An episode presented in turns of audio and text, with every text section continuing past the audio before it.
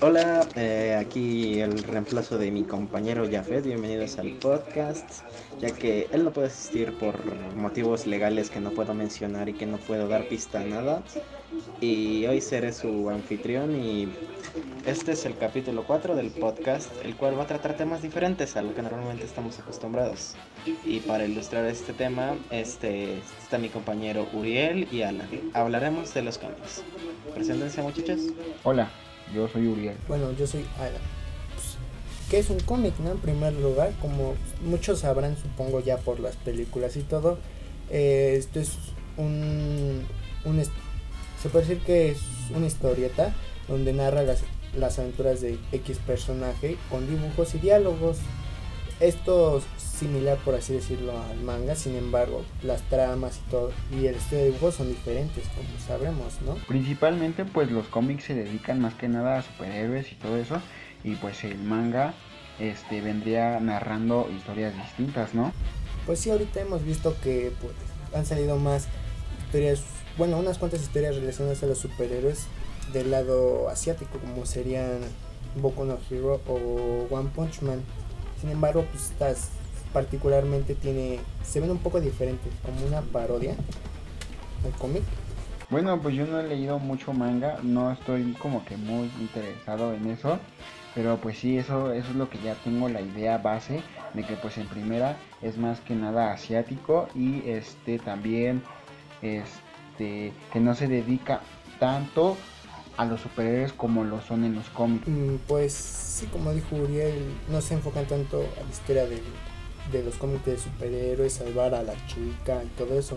Aunque pues, sin embargo también el cómic ha ido evolucionando y to- tomado pues este nuevas tramas un poco más obscuras o para adultos, por así llamarlo. Como serían cómics como Watchmen, eh, Batman The Killing Joke, la de Dark Knight Return y así más ejemplos podríamos dar. Lo que acaba de decir Alan es muy cierto, la, a- la adaptación de Watchmen al cine, pues en mi opinión no, le, no me pareció tan, tan apelgada, pero pues, ¿qué quieres de una adaptación? ¿A ustedes qué tal les pareció? Pues sí, yo concuerdo con ustedes. De hecho, no fue tan mala, pero pues tampoco fue tan buena. Si quisiéramos dar un ejemplo de una película mala, sería, o una mala adaptación, sería la primera de la Liga de la Justicia. No, si sí, recuerdan que salía un tal Stephen Wolf y todo eso. En eso está en lo correcto, las historias occidentales son diferentes a las del oriente, pero tienen la misma idea. Muy buen punto a favor, Alan. ¿Qué dices tú?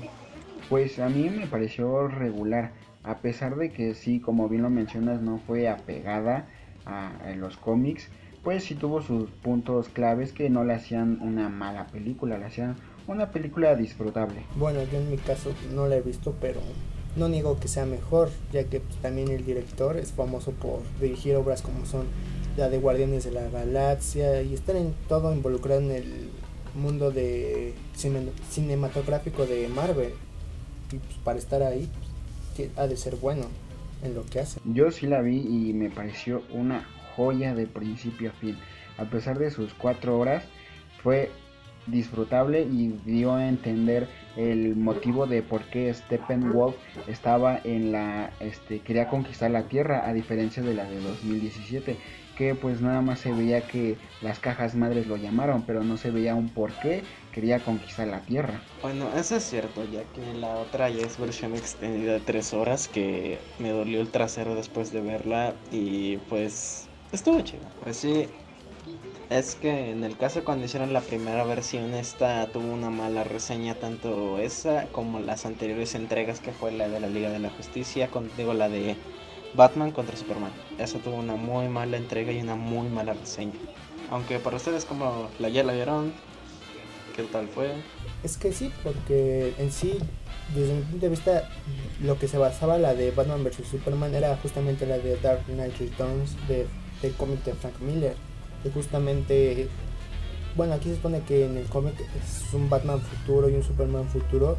Y en esta ambos pelean.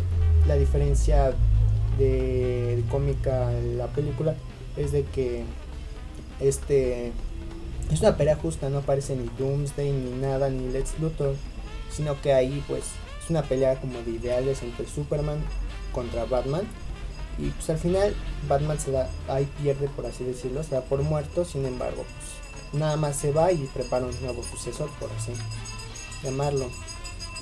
Y en mi caso, en el mundo del cine, las que más este mejores están serían la de Shazam y la del Joker. Mm, ese es un muy buen punto. La del Joker a mí me parece una muy buena obra maestra, aunque no estuviera nada afiliada a ningún universo de, de DC. Ajá, a pesar de que no estuviera tan apegada, o bueno, sea en un, ocurra en un universo alterno a lo que ya hemos estado conociendo, pues creo que es muy buena independientemente, da el por qué se transforma en el Joker. Y pues este, pues sí, me parece una muy buena película. Hasta estuvo nominada, creo que hasta ganó el Oscar, no estoy seguro. No, si estás en lo correcto, sí ganó el Oscar. Era justamente que iba a decir, si ganó el Oscar. Y pues sí, como bien mencionaste, estuvo buena, entretenida y todo, además de que pues este no está justamente junto al universo cinematográfico de DC, pero pues por separado es una muy buena película, algo así como Watchmen en los cómics, que está separado del universo, pero pues es muy bueno. Y ahora les pregunto a ustedes, ¿ustedes creen que si otra persona hubiera interpretado al Joker en esa película aparte de Joaquín Phoenix, hubiera tenido el mismo impacto? Pues en mi opinión, este, quizás, porque pues este la que la dirigió fue este Todd Phillips, me parece, así que pues creo que el que le dio el toque fue Todd Phillips, aunque pues el Joker de Joaquín Phoenix pues sí dio su este su buena interpretación, pero pues este a mí en lo particular también me hubiera gustado ver una interpretación por William Dafoe este como el Joker, el que conocimos como el Duende Verde en la trilogía de Sam Raimi. Bueno, en mi caso pues que lo haya interpretado Joaquín Phoenix, pues me parece un punto acertado porque pues, lo que tuvo que hacer para enflacar a tal punto y todo, pues es muy aceptado. Sin embargo, desde mi punto de vista, el Batman de Heath Ledger, eh, digo, el guasón de Heath Ledger fue el mejor, por así decirlo. Y pues es decir, a Batman contra Superman. No estaba basado en un cómic en sí, pero pues daba a entender que era, se puede decir que de un cómic pasado. Bueno, en eso sí tienes razón, pero eh, perdón por cortarles la inspiración, pero ya se nos está acabando el tiempo y creo que ya hay que despedirnos porque si no me van a cortar los de producción.